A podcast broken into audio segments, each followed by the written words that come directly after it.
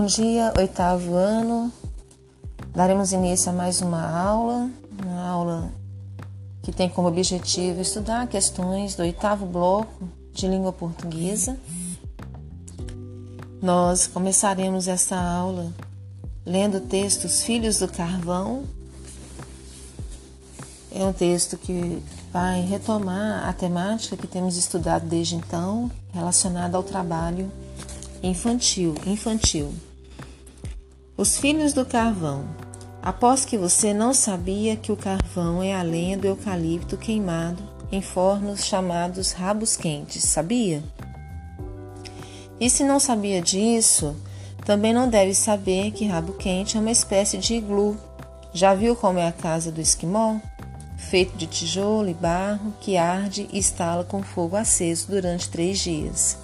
Pois é, só que, para fazer o eucalipto virar carvão, muitas crianças têm que trabalhar junto com os pais.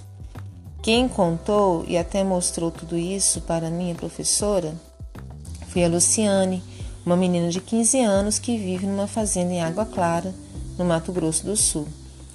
Ela tem mais dois irmãos adolescentes e duas irmãs pequenas. Todos trabalham com o pai numa carvoaria.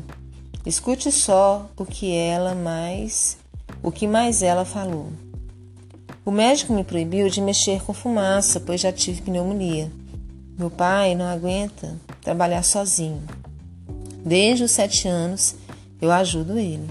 Comecei fazendo porta de forno, depois aprendi de tudo. Tem de transportar a lenha, botar fogo, esperar esfriar e retirar o carvão. Tem tanta coisa para fazer numa carvoaria que de noite a gente dorme até em pé.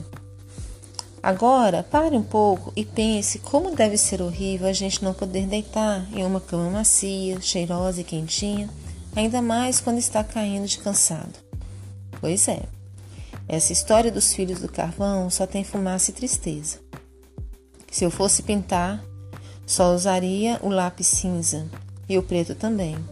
Claro, para pintar o carvão e o gato. Sabe o que é esse gato preto, entre aspas? É o empreiteiro, o homem que contrata os carvoejadores e depois leva todos para morar em barracos dentro das florestas, onde estão os eucaliptos que vão virar carvão. É ali no meio da fumaça e longe da cidade que famílias como a de Luciane vivem. E não é só em Água Clara. A dona Catarina disse também que em Minas Gerais, na Bahia e no Pará. Essa história cinza triste me faz lembrar de Amarelinha. É que minha mãe sempre me dá um pedaço de carvão quando eu quero riscar uma amarelinha na calçada. É melhor que giz porque o preto aparece mais. Será que essas crianças do carvão já brincaram alguma vez de amarelinha? É um texto, queridos, da Cristiana Porto. É, algumas palavras, né, precisam aqui de significado. Então, carroejadores são fabricantes ou negociantes de carvão e empreiteiro é uma pessoa responsável por uma obra. Então, uh, as perguntas que vão orientar esse texto, né, que vão direcionar esse texto, são as seguintes.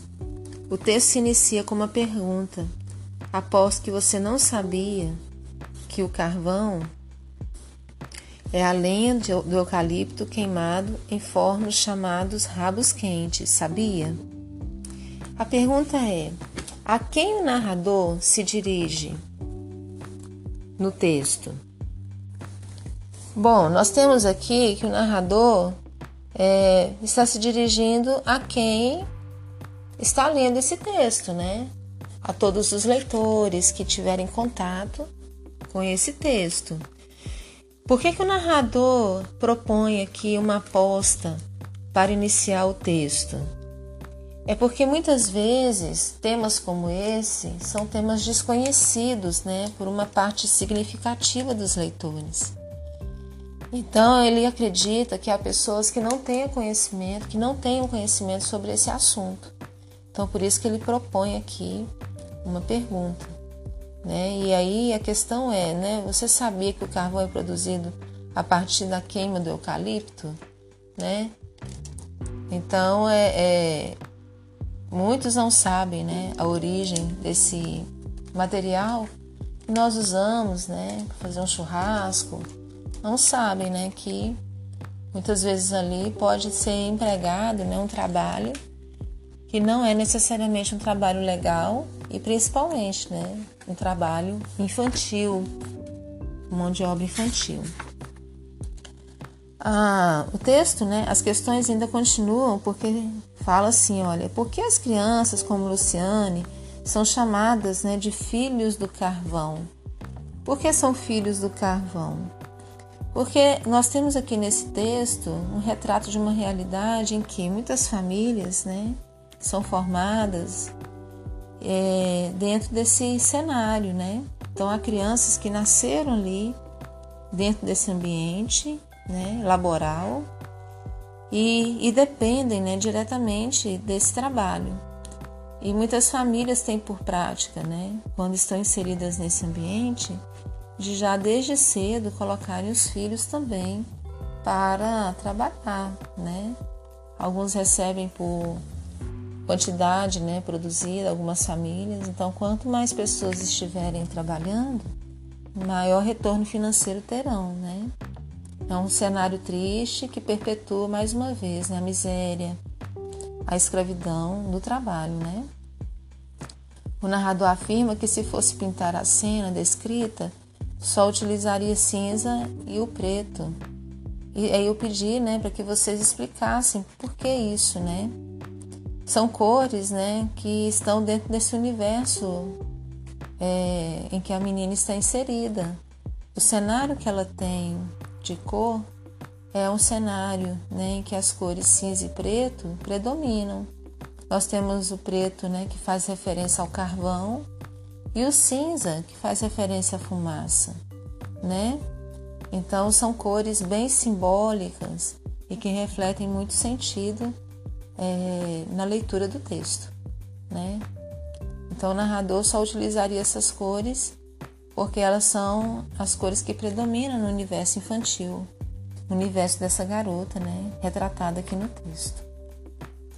Nós vamos ficar por aqui hoje, espero que vocês estejam bem e continuem né, empenhados no estudo do bloco é, das questões, fazendo com capricho, lembrando sempre que vocês estão sendo avaliados. Um grande abraço para vocês que seja uma semana boa, de muito estudo, de muita dedicação. Até mais!